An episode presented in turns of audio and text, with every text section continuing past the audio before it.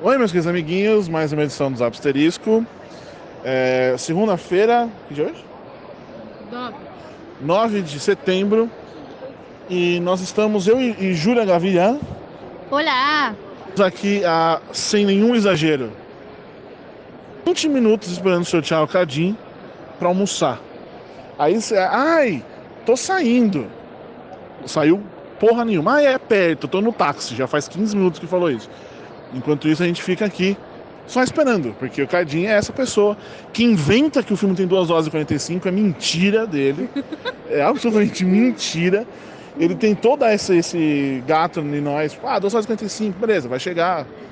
Mas não, o filme tem 2 horas e meia no Ele máximo. vem de Cotia até aqui. Exatamente. Exatamente. E, sabe, é muito difícil trabalhar assim, gente. Você quer se alimentar, você quer morrendo de trabalhar. fome. Além da fome, hoje, segunda-feira, não tem nenhum texto programado no site, porque eu vim assistir a, a cabine e ia deixar isso para depois. Tudo bem, tá tudo tranquilo.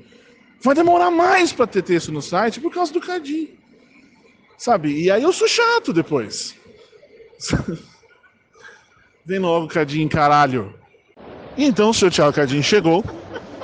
E a desculpinha dele, eu falei, critiquei essa invenção desse 2 horas e 45. Ah, mas porque eu vi 147 minutos. Eu que sou eu com matemática, sei que 120 minutos, 2 horas mais 27, 2 horas e 27 minutos. Agora vai dar essa desculpinha. Tá que pariu, viu? Mas quer, quer saber o mais curioso dessa história toda? Assim, é, o, o Borbs gravou esses dois áudios aí.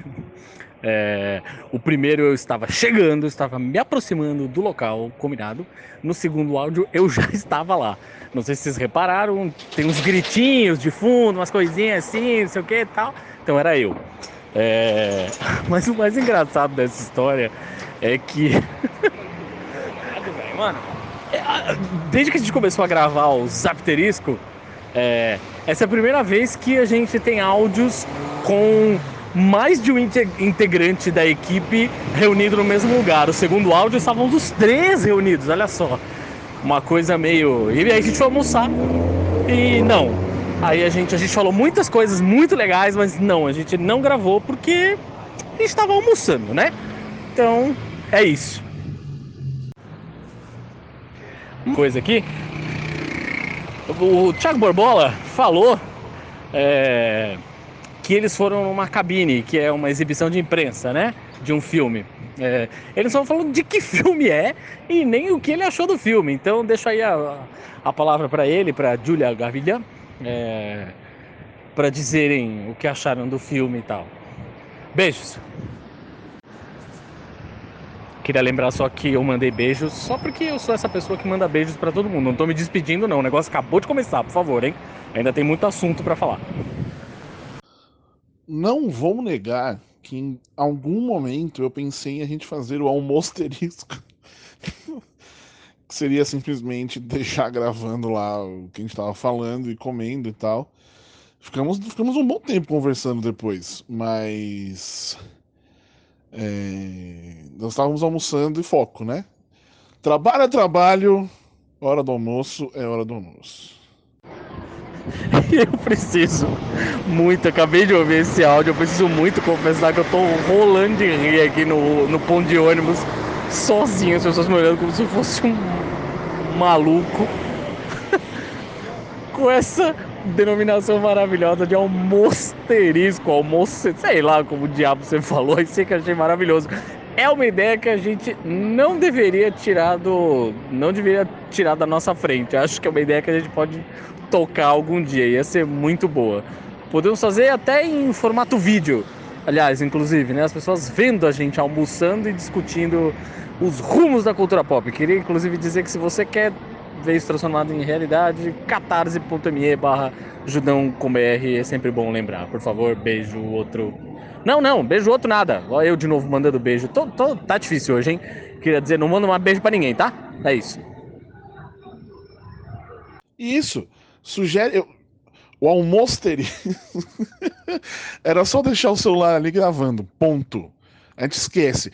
Com vídeo vai ter que ter edição, vai ter que girar a câmera, ou enfim, ter uma câmera 360. A ideia é menos trabalho possível.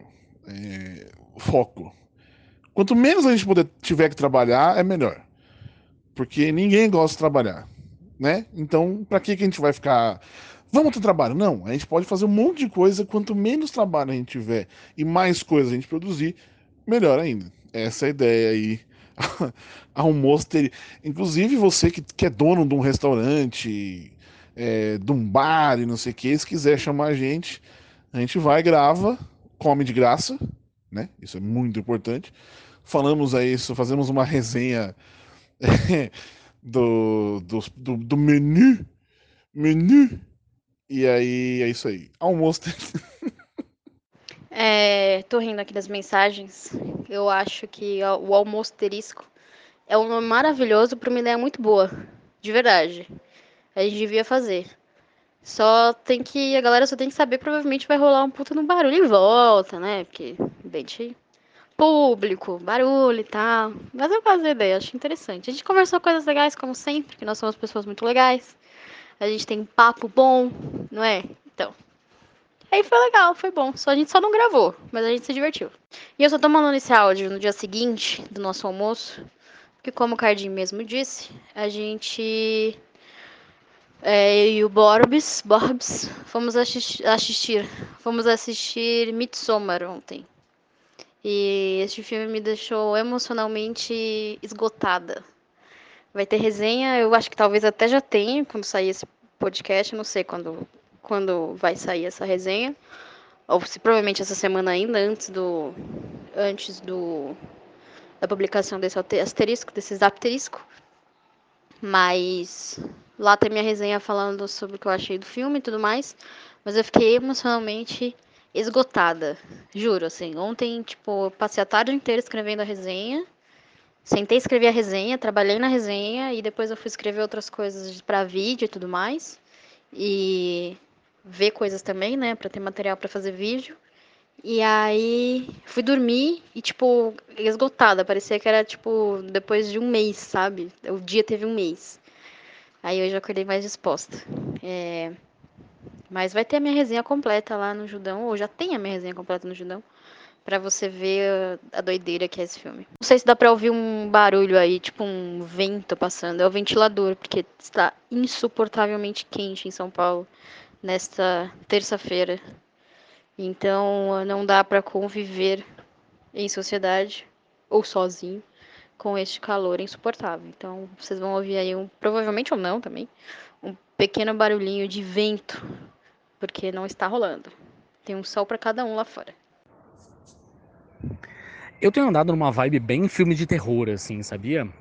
É... E aí eu ia perguntar justamente isso. Se é, o Midsommar é essencialmente um filme de terror ou se é outra coisa. Nem vou entrar nesse mérito de pós-terror, essa falta quadra toda, mas é, se é uma coisa talvez mais é, suspense, tensão, tal e menos é, susto propriamente dito, né? Enfim.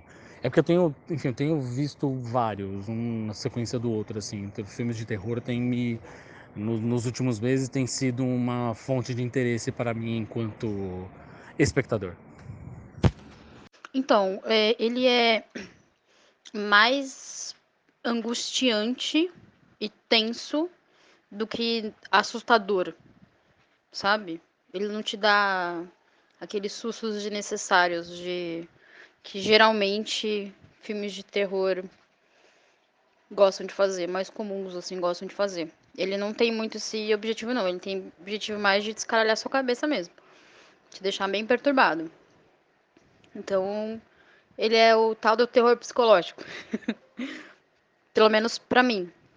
Tem gente que pode achar que. Mas assim, ele tem, ele tem coisas que são bem gráficas, tá?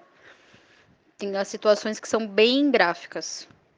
Então, bem pesadas para quem não gosta de é, imagens muito gráficas. Mas ele não é muito de te dar susto, não. Ele mais. A, tensão vai crescendo, sabe? E à medida em que você vai acompanhando a história, você vai entendendo, já sabendo o caminho que a história vai tomar. Particularmente, eu gosto muito desses filmes que são mais mais perturbadores, não de susto, mas sim de ideias. Eu gosto mais desse tipo de filme.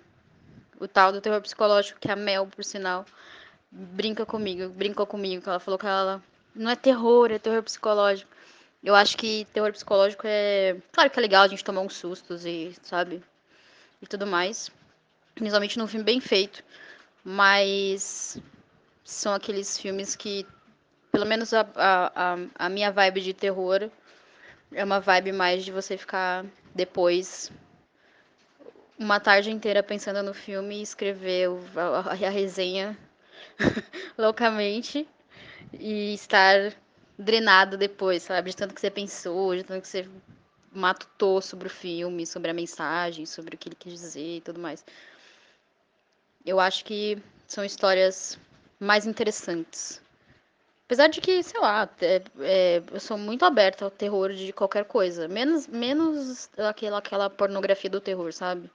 Que você fica na posição do agressor e não de quem é agredido. Esse, esse é o tipo de terror que eu não sou muito muito sem motivo, entendeu? Sem motivo de você estar na posição do agressor, eu acho que já não me atrai muito. Mas de resto, acho, acho bom demais. Terror é um gênero muito legal. Eu achei bonitinho, porque eu acabei de, de comentar lá no nosso Slack sobre uma coisa, uma pergunta. E o Cardinho fez mais ou menos a mesma pergunta. É, o que fizeram pra Júlia em outro local é muito mais irritante, porque eu no mínimo começaria com. Porque perguntaram, tipo, se o, te, o texto fala sobre blá blá blá. E eu só, eu só responderia, leia o texto. Né? É, eu não tenho paciência para essas coisas. Eu não tenho paciência para ficar definindo gênero também. Ah, ai, não é terror, é terror psicológico, é horror. Bicho, é um filme que fala sobre saúde mental e tem uns negócios meio pesados, assim, sabe? É, é, sei lá, eu não consigo definir, assim, um gênero. É filme de terror, ponto. Mas não é só isso. É... Enfim, é, e justamente por não ser só isso, né, aliás, é, hoje na, na, cabine do, do filme do Jacaré, que na verdade é o Crocodilo, uh, eu ouvi gente comentando do, do Midsommar e tipo, gente, é, ai, mas porque ele faz aquelas coisas dele, ai, vai se tratar e não sei o que. Ninguém fala isso do Tarantino, né? Que ele tem que se tratar quando ele fala, põe aquele monte de pé e perna, quando ele mata todo mundo, isso tudo bem é, porque é divertido. Agora o cara, ele tem uma. Eu gosto muito das assinaturas do, do Ari que tipo, são dois filmes e consegue colocar. Enxergar as duas. Nos dois filmes você enxerga tudo, a mesma coisa. É, o lance de cabanas, chalés, no caso, como a Júlia notou isso ontem. Uh, cabeças, ele gosta bastante de, de cabeças, de pessoas, assim.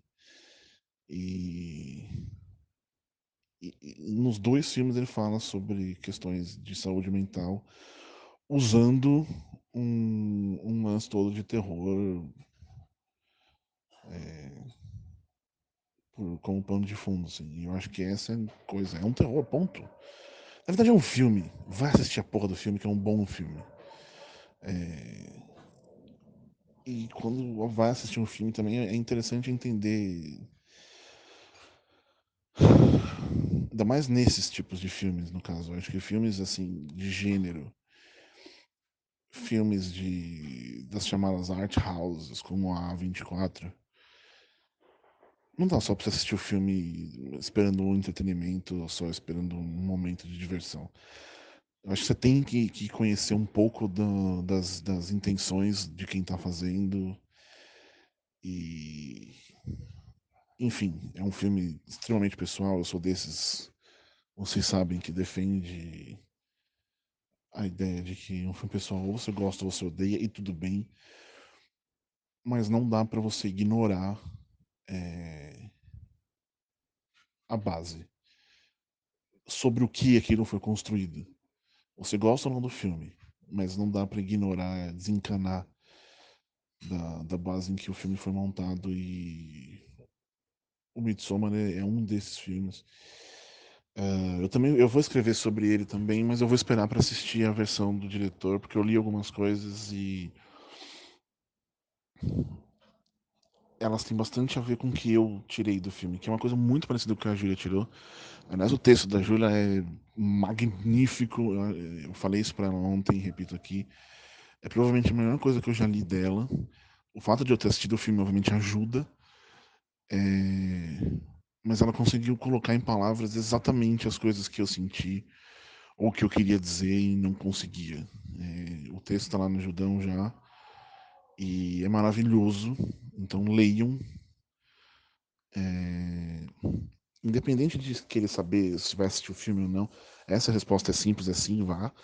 Mas leiam para justamente isso que eu acabei de falar, de, de conhecer um pouco mais as intenções do diretor e, e um outro um, um ponto de vista mais profundo, vamos dizer assim, sobre o filme. E aí eu vou escrever sobre uma outra coisa que está presente no texto da Júlia, mas eu vejo de uma maneira um pouco mais pesada, talvez. A palavra talvez seja essa, um pouco mais perturbadora. É... Ou, enfim, é uma maneira mais pessoal que eu enxergo uma parte do filme. E eu quero, eu quero falar sobre isso especificamente, então vocês aguardem aí quando, quando sair a versão do diretor, que é dia 24? Não. Dia 14. Acho que é essa semana, na real. Eu não sei o que eu tô falando, esquece. É, eu vou assistir.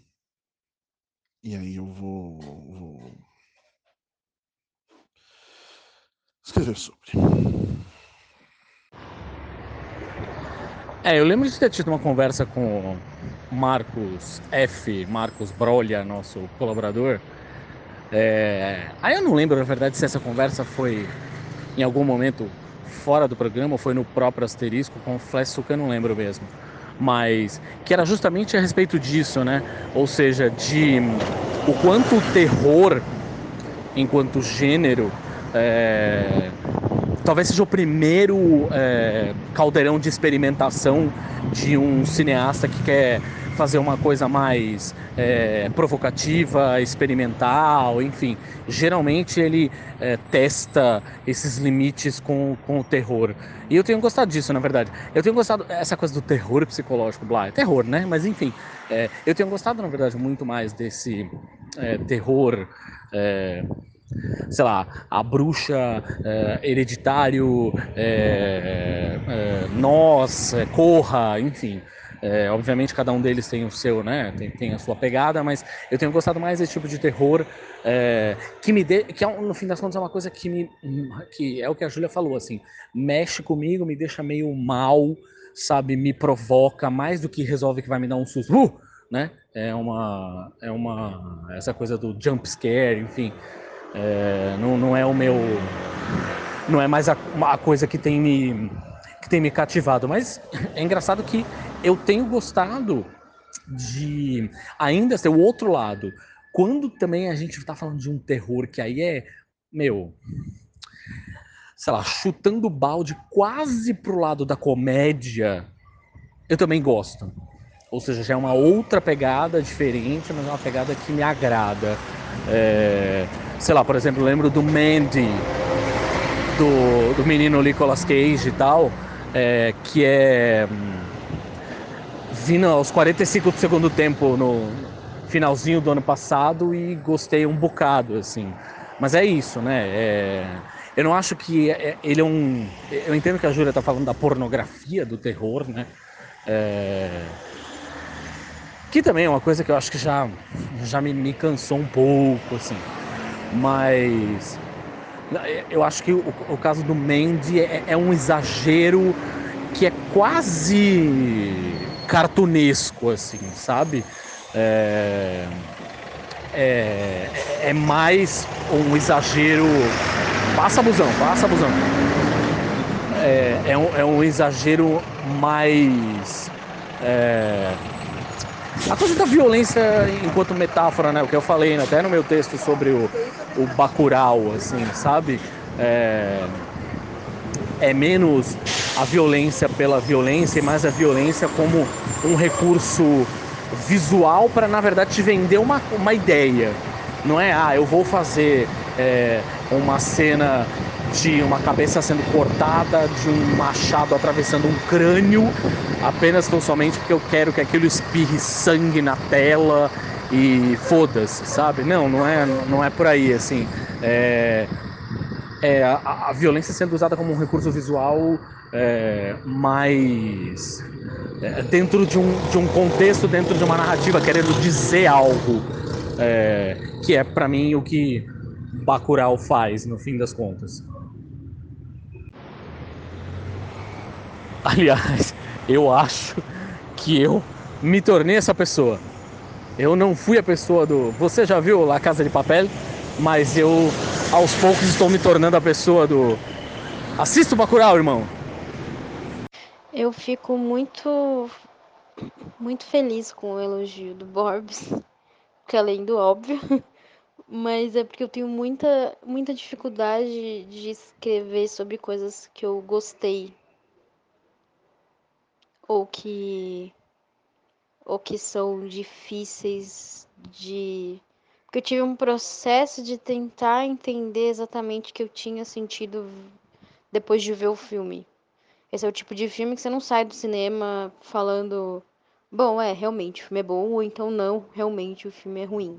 Não é esse tipo de filme. É... Então, eu fiquei mastigando o filme a tarde inteira para chegar numa conclusão sobre o que eu achei e quando eu percebi, eu entendi que eu tinha gostado, eu fui colocar isso no papel, foi difícil explicar e conseguir fazer jus ao que eu vi, sabe?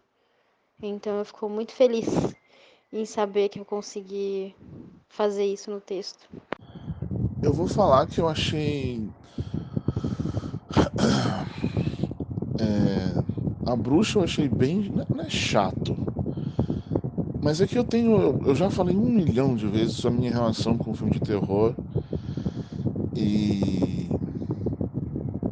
Eu fiz a questão de, de assistir um dia absolutamente sozinho, tudo escuro, meio da madrugada, ou assistir a bruxa. E tipo, whatever, assim, foi muito whatever pra mim. Eu consigo. Eu acho um filme muito bonito, mas não bateu em nada pra mim. Tipo, absolutamente nada. E eu acho que o terror, pelo menos para mim, ele é um dos gêneros mais legais, é, justamente por isso. Você pode fazer o que você quiser com ele, absolutamente o que você quiser. É... E eu costumo gostar mais de quando ele é mais divertido. É... Outro dia me perguntaram os melhores filmes de terror que eu vi assim, nos últimos tempos e minhas, foram, é, minhas respostas foram Arraste-me para o Inferno, que é do Sam Raimi, que quando quer fazer filme de terror faz muito bem, vídeo Homem-Aranha. É, e o It Follows, que é. Esqueci o nome em português. Hum, esqueci o nome em português. É, mas o It Follows é, é, é genial. É maravilhoso. E aí também nessa época, nessa, nessa coisa nova, tipo, Babadook pra mim não funcionou. Justamente porque mostra o bicho monstro, o Babadook. Então, para mim, aquilo quebrou completamente a, o clima do filme. Um... E aí temos o Hereditário que, que, que, eu não achei, ao contrário, eu fui com, muito com o que a Júlia tinha dito sobre o peso dele, eu senti medo e eu não senti nada disso. Uh, mas ele me falou algumas coisas então é um, é um bom filme, é um, é um filme que eu realmente gosto mais do que esses aí. Um, e aí tem o Midsommar que falou diretamente comigo enquanto mostra cabeças sendo destroçadas para espirrar sangue na plateia. É absolutamente de graça aquilo. Ao mesmo tempo, serve muito para. Está no texto da Júlia também, vamos sempre lembrar para te colocar naquele, naquela na situação de incômodo, para você entender o incômodo que as pessoas estão passando. Eu acho que essa é a graça do terror. Você consegue, é, sem dizer nada, você consegue é, você enquanto cineasta você consegue trazer a sua audiência para aquele se você fizer um filme bom também né uh, ah, para aquele universo para aquele mesmo sentimento de, de, de, incômodo que esse filme passa que esse filme tem e que o Ari Aster queria passar então para mim o Midsommar é, é, é, bom demais assim e até aproveito para falar sobre Predadores Assassinos o filme dos jacarés porque eu achei que seria muito legal. Eu tava com Águas Rasas na cabeça, um outro filme que eu adoro, e que também podemos. É... Aliás, eu ouvi essa frase hoje também. Esse é um tipo de filme de terror que eu gosto, em relação ao de ontem. Um... Ontem, no caso, Midsommar. É... No caso do, do, do, Águas Rasas, lá, com a Blake Live, do Tubarão, você fica o tempo todo tenso, como é que ela vai sobreviver. Tem um bicho querendo. É, é, ela tá no meio de uma ilha ali, uma ilhazinha de pedra. Como é que ela vai sobreviver? Como é que ela vai subir, não sei o quê. E aí você fica tenso, e, enfim. E, e é um filme que, que, que, tem uma coisa bastante criativa. Eu esqueci o nome do diretor agora, eu sempre esqueço o nome dele, na verdade. Uh, mas ele, ele, ele faz essas coisas ele tem esses, esses rompantes criativos nos filmes mais óbvios do mundo. Uh, a Órfã também é dele. Assistiu a Órfã sabe o que eu tô falando, quem assistiu Águas, Águas Rasas sabe o que eu tô falando. O lance do, do, do Predadores Assassinos é que ele é absolutamente objetivo. Ele, você sabe que a premissa do filme é a minazinha tá na casa no meio de um, de um, de um tornado na Flórida e jacarés entram na casa dela e, bom, ela passa a ser é, alvo, né? E tudo bem, ela podia só ficar em cima no, no, no telhado de casa, sei lá o quê. Só que a, a, o tornado é muito forte, vai, a, vai enchendo a casa de água e tem o pai dela também que tá. que, que foi atacado previamente pelos, pelos bichos. E isso gera todo o, o a problemática da história. Uh, por isso que você não consegue salvar tanto. Então você fica, sei lá, uma hora e meia, não tá nem acho que nem isso. Enfim, uma hora e meia nessa de, de tentar fugir dos bichos, tentar fugir dos bichos. De repente ela consegue fugir dos bichos. Ponto, acabou. Uh, não, não, não, os, os, efeitos são muito bem, é muito bem feitos, assim os bichos. Eu falo bicho porque deveria ser jacaré, mas é crocodilo. Não faz sentido algum. Quer dizer, não sei se faz sentido. Eu preciso pesquisar se na Flórida tem crocodilo. Mas o fato é que são deveriam ser jacarés, né? Mas tudo bem, whatever. É... O que eu tava falando? Esqueci já. Ah, os efeitos são, são, muito, são muito legais mesmo. Os, os bichos estão muito bem feitos. É, eu acho que, novamente, eu, eu, eu quis enxergar alguma coisa mais fantástica ali, de uns bichos meio geneticamente modificados, sei lá. Mas não tem isso no filme, não, não, dá o um mínimo de, de, ideia. Eu só que achei que eles são muito rápidos, muito grandes, aquela coisa, né? Uh, mas enfim, é, é um filme que você vai assistir você vai tomar uns sustos, e são uns sustos legais de tomar, não são aqueles sustos, é, eu quero dizer, legais de tomar, não necessariamente as pessoas gostam de tomar susto, mas não são sustos óbvios, não são sustos de. de... Ah, quem se assustou agora? É, são simplesmente sustos que estão. Nossa, eu tô falando pra caralho, né? Ô palestrinha! é, são os sustos de, de, de divertidos. Eles vêm de lugares que você não espera e tal, então isso funciona bastante. E tem um único momento mais, mais criativo, mas aí, caralho! E acontece bem no final e é uma única vez, enfim. É,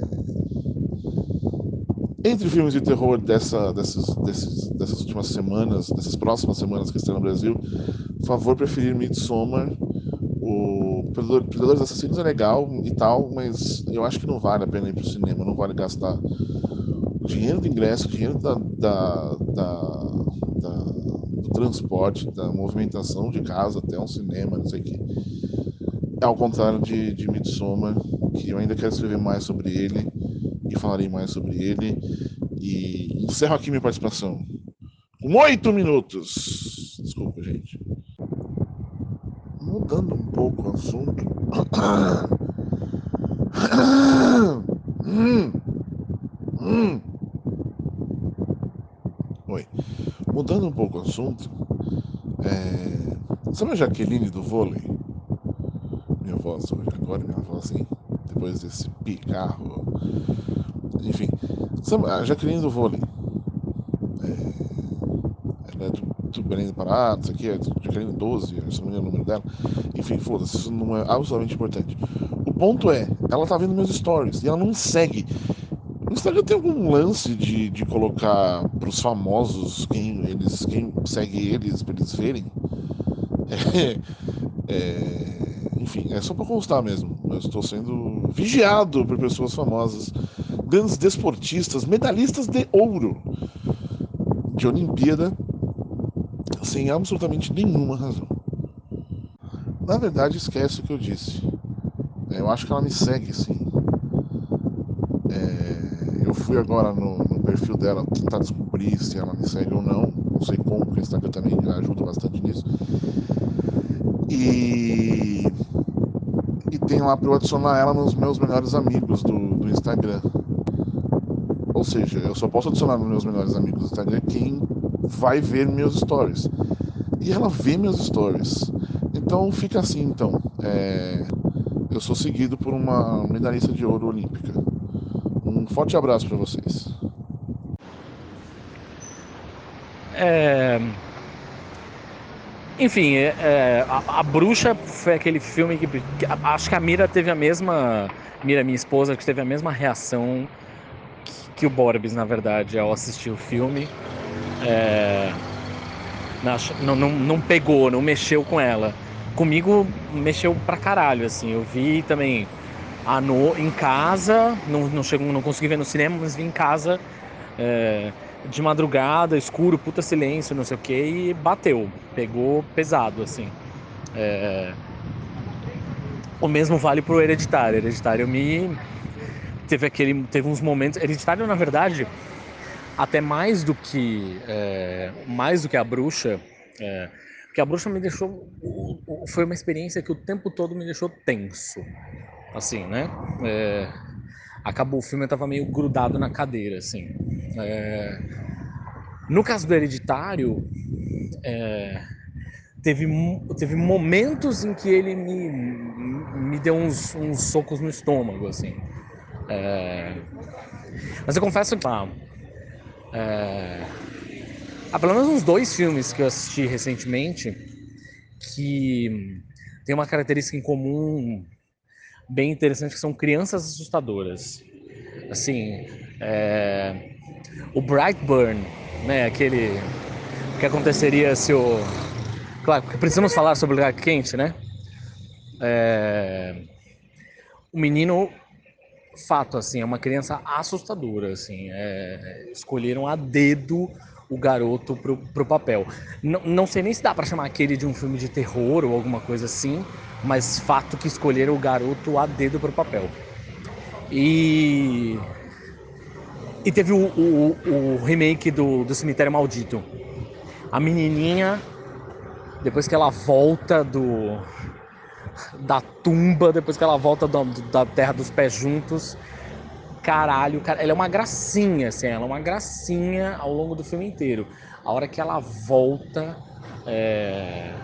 enfim, deu um, um estalo ali, aquela menina se transforma e é de fato bem incômodo, inclusive, você olhar para uma criança e ficar é, pensando Jesus, o que, que eu faço se uma criança com esse olhar chega perto de mim com uma faca na mão, sabe? Uma coisa do gênero, assim. É... Ainda mais pra quem é pai, né? Enfim, fica, é uma sensação bem dúbia, bem incômoda mesmo. E ainda na editoria Celebridades, é... só que trazendo do mundo das redes sociais para o mundo real, estávamos andando ontem para uma reunião aqui no aprazível bairro de Pinheiros. E aí a gente cruzou com ninguém menos que quem? Tiago York. Tiago York estava entrando no popular Cola Braço, que é um boteco de esquina aqui dos mais populares entre as pessoas da firma. Enfim, causou um certo rebuliço a entrada de Tiago York. Parecia estava parando para comprar um cigarro, qualquer coisa que valha, sei lá, bem nessa pegada. Mas obviamente para mim, eu confesso que não me, não me chamou lá muita atenção não. É... Acho que a história do Borbs de ser seguido por uma medalhista olímpica é de fato mais interessante. Mas enfim, ainda na editoria Ego. Beijo. Aliás, eu mandei o um beijo aí de novo confesso que talvez uma das situações mais esquisitas que já aconteceram na minha vida foi justamente terminar a ligação com um cliente e dizer, então tá bom, cara, é isso, obrigado, beijo.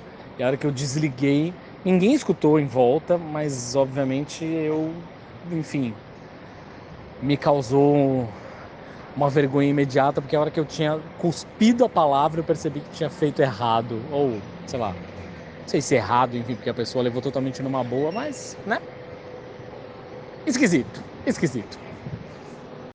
Eu já quero deixar bem claro aqui que se alguém um dia encontrar Eduardo Bittencourt na rua, vocês estão ouvindo. Ó. Tá. Tem um colégio aqui do lado e a molecada tá divertindo-se com as musiquetas.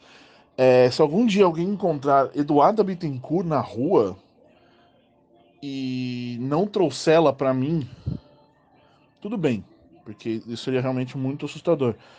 Mas se não tiver um áudio, um videozinho, eu vou nunca mais eu vou falar com a pessoa. É, então fica aí a informação a todo mundo que está ouvindo. E isso de mandar beijo, eu não sei se isso foi pro ar, se eu editei, se foi gravado, não sei o quê.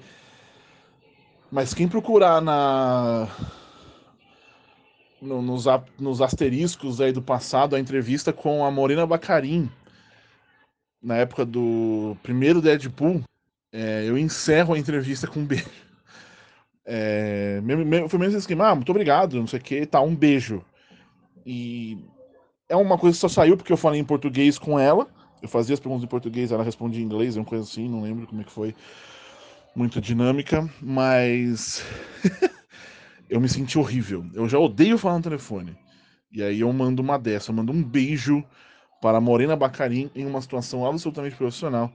Foi, foi, foi, foi bem ruim. É. Ou, oh, a gente ficou meio parado aí nessa conversa, né? É... Enfim, quem estiver ouvindo os Apterisco muito possivelmente não vai ter essa impressão, porque vai estar um áudio logo depois do outro, mas esse meu áudio aqui está indo, sei lá, dois dias depois do último áudio do Borbs. Mas enfim, é... um transeunte me pediu para trazer um assunto à tona, e eu achei que seria relevante juntar aqui, que é com base em toda aquela história sobre um certo astrólogo é, resolver que tem uma teoria mirabolante a respeito dos Beatles e eles não terem composto as próprias, composto as próprias músicas, enfim. E ser tudo um plano, um marxismo cultural, aquela história toda. Na verdade, esse transeúltimo falou, cara, é... eu tinha resgatado aquele texto sobre não fazer os idiotas ainda mais famosos, né? De a gente se focar talvez em fazer críticas sim, mas aprender a jogar o jogo dos algoritmos, é, né, não ficar compartilhando, quer criticar alguma coisa, é, critica nos seus próprios posts, não compartilha um post de um imbecil é, para dizer, olha que coisa horrível, quando na verdade é exatamente isso que o algoritmo quer que você faça. É, e para se focar em divulgar coisas boas e tal. E ele falou, putz, cara, fala mais um pouco a respeito disso, assim, porque é o tipo de informação que é, esse seu texto que, que ele estava repassando, inclusive, né? Tava colocando lá nas redes sociais dele, enfim, esse seu texto tá. É, já tá bem explicadinho, não sei o quê, mas tipo, talvez em formato áudio, com vocês discutindo isso do jeito que vocês fazem no Zapterisco, Asterisco e afins, mais didático, é, talvez seja bom para as pessoas escutarem e entenderem que o mundo mudou e se a gente quer fazer com que as coisas aconteçam do jeito de um jeito bacana, de um jeito certo, é importante a gente atender, aprender, perdão, a, a jogar esse jogo do jeito certo, né? Enfim, é... só porque eu ainda vejo hoje, assim, de verdade, mais, acho que mais de uma semana depois, inclusive, eu ainda vejo pessoas divulgando o vídeo do tal sujeito lá fora para criticar é, a imbecilidade que ele tá falando sobre Adorno e blá, blá, blá, blá, blá. Enfim. É... Eu até. Eu confesso que, eu, assim, as pessoas mais próximas. Eu tenho amigos que gostam muito de música, ficaram indignadíssimos com essa história toda. É, divulgaram aí o vídeo do, do filósofo favorito do nosso governo. É, querendo chamar atenção para a bobagem que ele estava falando. Esse, essas pessoas mais próximas eu ainda tive um pouco de paciência de hum, cutucar e falar: olha, no, fui lá no, no, inbox, fui no privado, falei: meu, não, não faz isso não, tá? Que é isso aí que, que faz o, a informação do homem chegar onde. E, e, assim, o que as pessoas não entendem, na real, isso é uma coisa que é importante. Acho que talvez isso nem esteja no texto. Mas acho que no, no texto do Judão, enfim, aí.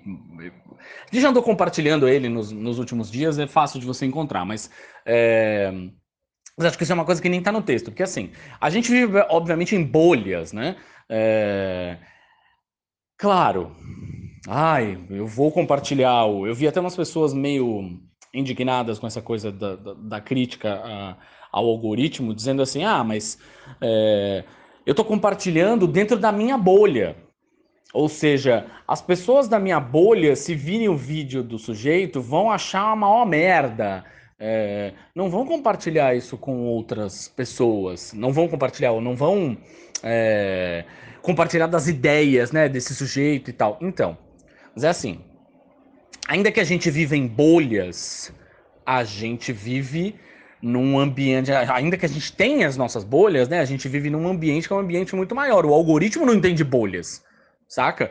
Pro algoritmo é assim: ah, este vídeo tem um monte de gente compartilhando, ele é importante, logo eu vou dar mais alcance a ele. Isso significa que esse vídeo vai chegar em muito mais gente do que a sua bolha com base na, nos compartilhamentos totais, não só com base no compartilhamento do que atinge ou não da sua bolha. Ele, na verdade, pega o todo e fala: ah, tem 200 mil pessoas compartilhando esse vídeo. Ah, ele deve ser importante. Vou mostrar para mais outras 200 mil pessoas.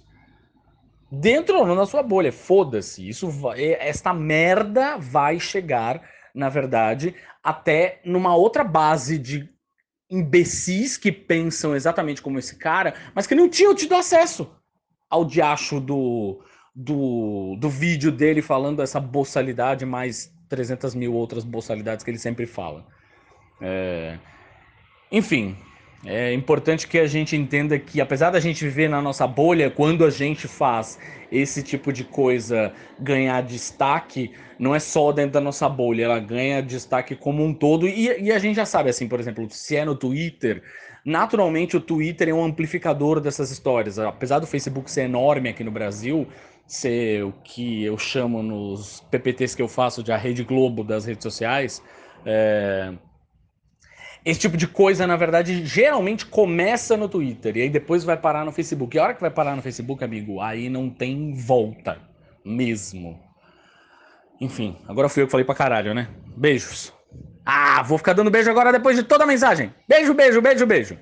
Que o mundo precisa de beijo. Eu sinceramente acho que o texto tá lá e o texto diz absolutamente tudo o que a gente não tem que voltar nesse assunto, não tem que dar palma, é, não tem que bater palma pra idiota dançar, porque você tá falando sobre isso, você já falou que o vídeo ainda existe, você tá gerando a, a curiosidade das pessoas para ir procurar esse vídeo. Eu não vou falar sobre isso, mas nem fudendo. Falando em divulgação de coisas estúpidas, é, eu acho que a gente também tem que começar a abrir mão da piada para não compartilhar gente falando merda, sabe? É o que eu mais vejo, por exemplo, no Twitter, é a gente compartilhando respostas ou coisas engraçadas em relação a, a respostas e coisas engraçadas para coisas que não são engraçadas, que a gente sendo babaca por N motivos. Ou respondendo de uma forma irônica e engraçada, alguma coisa absurda. Também acho que isso também, no fim, acaba sendo uma forma só de propagar é, a mensagem estúpida, assim. É, então acho que essa também é uma. acaba sendo uma forma da gente não compartilhar gente imbecil falando merda. Correto? Também tem essa questão. Enfim, ideias, só ideias. Celebridades, como o Card disse há dois dias atrás, para vocês vão ser minutos atrás, é, eu, eu ele estava falando do, do, encontro, aí com encontro entre aspas com Thiago York, esse, né? É. É, eu lembrei do dia que a gente tava lá na, na Oscar Freire e a Luana Piovani passando na nossa frente e o Borbs não viu. Eu falei, olha, a Luana Piovani. Ele o quê? Eu não esqueci, mas... Será? Será? Questão. Será que se Borbs passar na frente da Duda Beat, ele vai saber que é a Duda Beat? Ele vai prestar atenção, vai ver que é a Duda Beat? Ou ele vai passar reto porque não prestou atenção? questões. Vocês sabem que, eu, que a Luna Piovani era o meu crush máximo da adolescência, né? É, eu cresci com três. A primeira foi a Vanessa do Trem da Alegria. Aí depois veio a Alicia Silverstone. E então Luna Piovani. Eu tinha pasta de Luna Piovani. Mas depois a Luna Piovani fez, fez ela se esforçou para que eu ignorasse completamente a existência dela. Então, justo eu, eu não perceber que ela existe no meio da rua. Agora, eu ando, por onde quer que eu vá, eu ando esperando encontrar Duda Beat. Então, se eu visse aquelas cabelas platinadas ao longe, eu provavelmente reconheceria. E esse elenco do Esquadrão Suicida 2, hein? Alice Braga e John Cena. É... O James Gunn gosta de pegar os caras da WWE e jogar lá, né? No filme dele. Taika, Taika Waititi confirmado. O, o irmão dele também. Provavelmente ele vai fazer algum bicho de computador. E é isso aí. Eu quase empolguei. Menina, eu gostei desse, desse negócio aí, desse elenco, hein? Achei interessante, hein? Achei deveras interessante. É... Peter Capaldi, Idris Viola que é sempre maravilhosa, Margot que volta, Taika, Taika, Taika, Taika, Taika, Taika, Taika, Taika, e Alice Braga, que eu achei, achei interessante, achei muito interessante. Voltou. Achei bem interessante aqui, gostei. Gostei bem. O Idris Elba já fazia alguma coisa no... na DC ou é, é novidade? É a primeira vez, né? Que ele faz alguma coisa, se eu não me engano. Tinha um papo, uns boatos aí, boatos barra desejo dele ser. dele fazer Lanterna Verde. É, mas. Mas não, é a primeira. Primeira. Primeira participação dele na DC. E agora ele cruzou, cruzou os dois mundos, esteve nos dois mundos. Meu primeiro crush, celebridade da vida, foi o Lars Ulrich, baterista do Metallica, e neste momento o Cardim está gargalhando na minha cabeça. Mas provavelmente as minhas tias diriam que foi o Cigano Igor. Porque eu amava Explode Coração. Amava novelas quando eu era criança, sei lá porquê, assim. Eu queria ser uma cigana e fugir, sabe? Enfim, esse tipo de coisa. Júlia, me lembro que o seu crush, na verdade, era Zack Wild, não? Pelo que já tivemos essa conversa, inclusive. Lars Ulrich pela madrugada, mas enfim. O Zack Wild eu confesso que eu até entendo. Aí, além da Margot Robbie de volta, a gente tem o o cara que faz o Capitão Boomerang lá, o Jay something, e o Joel, Joel Kinnaman, que era o Rick Flag. Ou seja, se eles vão voltar com o mesmo personagem, eu não sei, né? Mas enfim, é isso. É, em tese teremos a volta deles também, né? É, o que eu acho legal, na verdade, é uma coisa que é bacana, assim, que é o Don't Get Too Attached, né? Que ele colocou como é, é texto de fora do post dele, anunciando o elenco. Que é basicamente, ah, não, não fique muito, não se apegue muito a essas pessoas, assim, porque, de fato, um, um, as histórias do Esquadrão Suicida é, geralmente terminavam em morte, né?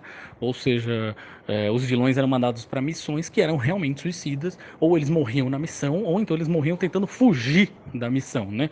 É, isso acontece só, tem um, só um personagem que acontece isso no, no, no filme, no primeiro filme, que é com o, o cara lá dos dos, dos chicotes e tal. É, e, enfim, isso é uma coisa que é frequente, então eu acho legal ter isso em mente que ele pode eliminar metade desse elenco aí, na verdade, na metade do filme.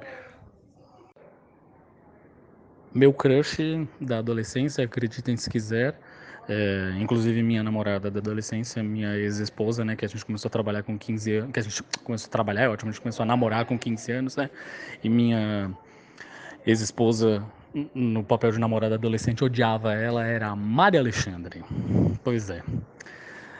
E eu acho que eu passei pelo mesmo processo do Borbis, na verdade. É, acho que a Maria Alexandre se esforçou bastante para que eu tivesse o, a vontade de simplesmente ignorar a existência dela com o passar dos anos, assim, infelizmente.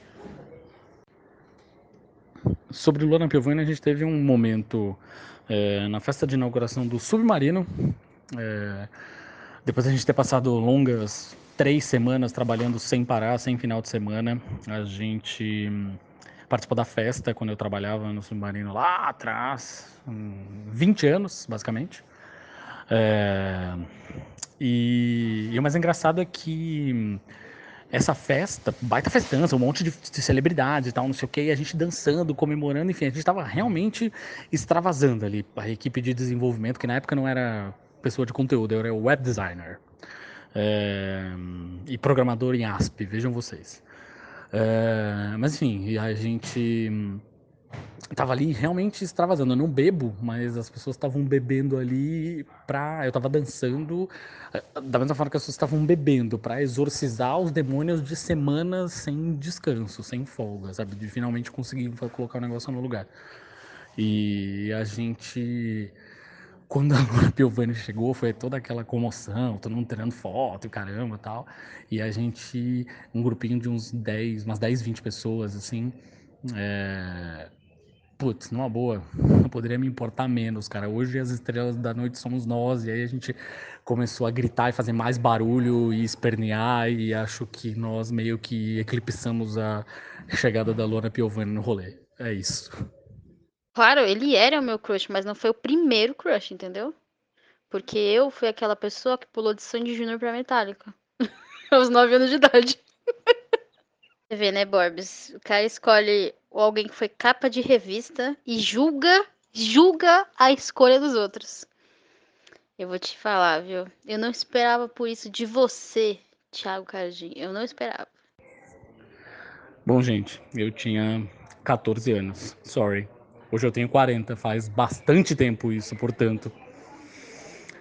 Se eu pudesse julgar as, se eu pudesse, não, eu posso inclusive julgar as minhas escolhas tendo 40, julgar as minhas escolhas de 14, mas eu com 14, digamos que as minhas escolhas na época para mim eram absolutamente maravilhosas. Enfim, é Maria Alexandre e Ellen Roche. Ellen Roche eu tive a oportunidade de conhecer pessoalmente, inclusive é uma pessoa muito simpática. É, mas enfim, né? As coisas acontecem. E, senhor Tiago Barbola, em nenhum momento eu falei que eu não cogitava que os caras não fossem voltar ao filme. Portanto, eles voltarem ou não no mesmo papel. Bom, se eles não voltarem no mesmo papel, inclusive eu acho até bem mais legal, inclusive. Porque lembranças daquele filme horrendo, eu preferia que a gente tivesse nenhuma. Preferia que cortassem todos os laços. A não ser, é claro, a Margot Robbie, porque tem aí a coisa toda de Margot Robbie. Nossa senhora, foi horrível agora esse jeito de falar. Enfim, foda-se. É, porque ela tem toda a coisa da Arlequina e tal, enfim, era inevitável que ela voltasse como Arlequina, isso não tinha mesmo o que fazer, mas os outros dois, por que diabos, não é? Eles realmente precisariam voltar com os mesmos personagens. Esquece que aquela merda de filme existiu. É, e aliás, essa é outra questão, né? Não se sabe no fim é, se o filme é uma continuação, um reboot, nada disso. Enfim, é, acho que dependendo da solução, quanto mais louca possível, eu vou achar mais legal. Aliás, eu tinha uma outra crush. É... Eu era essa pessoa, a casa dos artistas, né? Então eu tinha outra crush que era Siang. Na verdade era minha crush antes disso, né? Assim, da, do Pus, da, da, da, banda que ela tinha em Brasília, de punk e tal. Uh, mas de todas as que eu falei, essa fé que desceu mais ladeira abaixo, porque virou uma bolsominion, Ave Maria, aí o um negócio punk que vira bolsominion, olha, queria dizer que temos um problema sério. Momento eu tive que pesquisar no Google para saber quem é esta pessoa, porque eu não fazia ideia de quem era. No caminho para casa agora eu lembrei de mais um crush da minha época de, sei lá, pré-adolescência ou qualquer coisa assim. Tiffany Amber Thyssen, é, que fez Saved by the Bell, série que passava no SBT, sei a música tema de cor até hoje, era, adorava na verdade, e que depois fez Bads no Baile, era Valerie do Bads no Baile. É, ela tá fazendo um programa, ela tem um programa de culinária agora no que passa no Food Network, inclusive. É... Enfim, tá aí, mais um, um crush agora, a versão internacional. Eu tinha falado só crushes nacionais, agora fez a versão internacional. Aí eu fiquei curioso com o nome de uma atriz que tá nesse elenco aí do Esquadrão Suicida novo, do James Gunn, dona Daniela Melchior. E aí fui procurar mais saber mais a respeito. Ela é uma atriz portuguesa e que está na novela Ouro Verde, atualmente sendo exibida pela Band. Informei. Peraí. A, a Mara Alexandre, então, você tinha 14 anos. Tá com 40. 40 menos 10, 30. Menos 4, 26 anos. A Mara Alexandre, então, era aquela primeira Mara Alexandre do cabelão. Aquela era aquela da hora. Eu entendo, quer dizer, eu não entendo muito crush, porque eu não consigo é, ter crushes por, por só ver em revista. Tinha, tem todo um, um negócio, enfim, né? Uh, agora, a Ellen você tinha quantos anos, amigo? não que a Ellen Roche seja algum problema, mas é que nós estávamos falando sobre crushes adolescentes, infantis, que geralmente são um pouco aleatórios. O senhor está sendo muito padrãozinho. Veja bem. Sim, sim, Maria Alexandre é aquela do cabelão, tal, sim, bem lá de trás. Mas a Ellen Roche foi quando logo que eu conheci, eu tive a oportunidade de conhecer. Ela achava ela bonita e tal, não sei o que, de TV, não sei o que, mas eu tive a oportunidade de conhecê-la pessoalmente na época da OL. Pense que eu comecei a trabalhar na OL, eu tinha, sei lá, 20 anos de idade, né, bicho? Não era exatamente. Faz 20 anos, portanto, né? É bastante tempo. Mas é, eu já achava ela bonita, mas quando eu conheci ela na hora, tive a oportunidade de conversar com ela, não sei o que, aí mudou completamente de, de figura, enfim. Ou, se bem que tu falou agora, eu acho que quando eu conheci ela em Rocha, nem era por causa da Casa dos Artistas ainda. Agora que tu falou, ela era hum, ainda Lara Croft brasileira, lembra de uma parada dessa? Cover da Lara Croft no Brasil e tal, qualquer coisa assim. E ela era a musa do. Musa. Que palavra de bosta, mas enfim. Ela era a musa do Banana Games. Lembra dessa história? Se eu não me engano, foi nesse momento que eu conheci ela. Pelo amor de Deus, Cardinho, sete e meia da manhã, vai dormir. Bom dia. Pô, aqui é pai. Aqui começamos as atividades bem cedo, na verdade. Inclusive aos sábados. Mano, Banana Games. Essa conversa vai nos levar. Você já nos levou a Banana Games. Puta que pariu, quanto tempo não ouvia falar neste nome. Eu trabalhei no Banana Games durante uma ou duas semanas. Eu cobri férias do Vandeco, que escreveu pro Judão também. É... Era 250 reais eu ia ganhar. Eu nunca ganhei esse dinheiro. O que eu já trabalhei de graça também na minha vida, viu? Eu sou um imbecil. Vocês sabiam? Curiosidade, curiosidade. Eu nunca recebi meu salário de, meus salários de VJ. Talvez nunca seja uma palavra exagerada, mas eu acho que é nunca mesmo. Eu acho que eu, eu fiquei um ano, é... mas a MTV barra Abril era uma burocracia desgraçada. E aí eu, eu como eu recebia é, pelo Judão, eu teria que abrir um, todo um novo negócio, é, empresa na época tal, para receber como VJ e eu nunca recebi. É, não atrapalhou em nada. Mas fica aí a informação de como eu sou um idiota há muito tempo. Nossa, nem me fala, é uma vida trabalhando de graça. Você que está pensando em fazer jornalismo, não faça. que nem fiz jornalismo, pra você ver. Nem acho que é só jornalismo, não, sabia? Acho que é comunicação como um todo mesmo.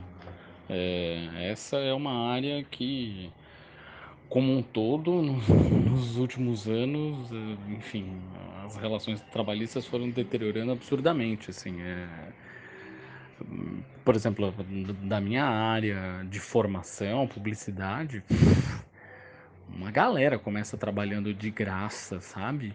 E, e faz vários trabalhos ao longo da vida de graça, meio que para estabelecer relacionamento, sabe? Ah, não, vou cuidar. Tem até agência que faz trabalho é, pro bono, não como deveria ser para ONGs e afins, porra, legal, né? Você fazer aí um trabalho pro bono, não, faz trabalho pro bono para umas entidades X e para uns políticos Y aí só para ficar bem na fita, sabe?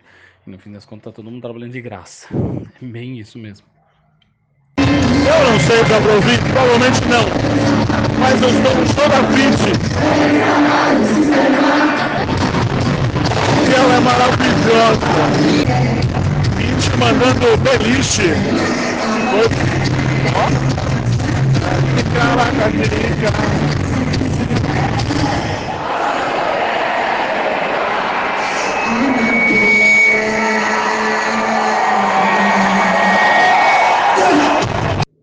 Ei, Cassião. Nenhum. Quer dizer, essa primeira, defender desse jeito que ele tomou o frango foi a primeira coisa que eu aprendi quando resolvi ser goleiro. Mas enfim, discordo de Thiago Cardim. É, agência eu quero que se foda. A agência pode fazer trabalho de graça, eles que tomem no cu. Contanto que paguem os funcionários, meu amigo, olha, tá tudo muito bem.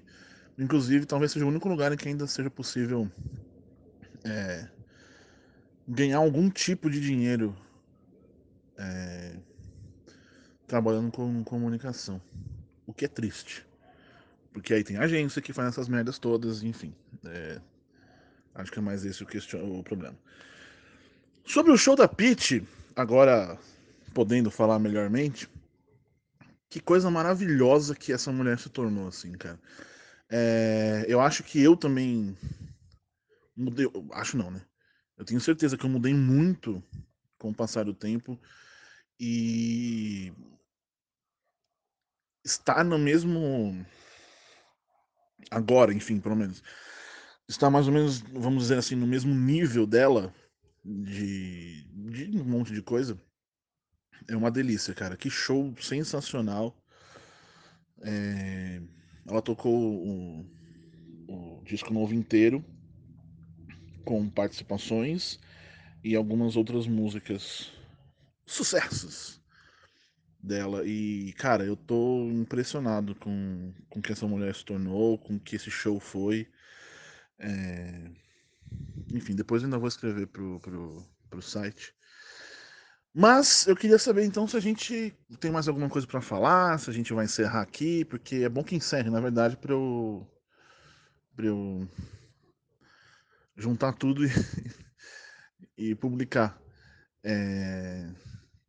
Se bem que eu tava pensando em transformar o, o Zapterisco em exclusivo para assinantes, hein?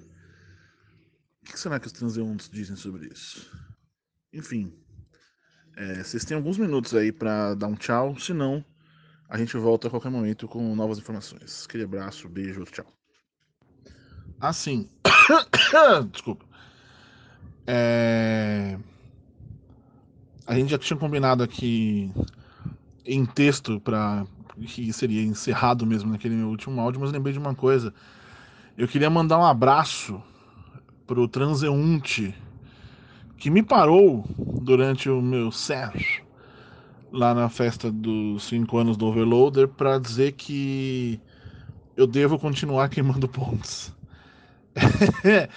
Comunicação super violenta e é isso. Então eu queria mandar um abraço para este transeunte, do qual eu não faço a menor ideia do nome ou arroba, mas você sabe quem é. Tamo junto. Aquele abraço.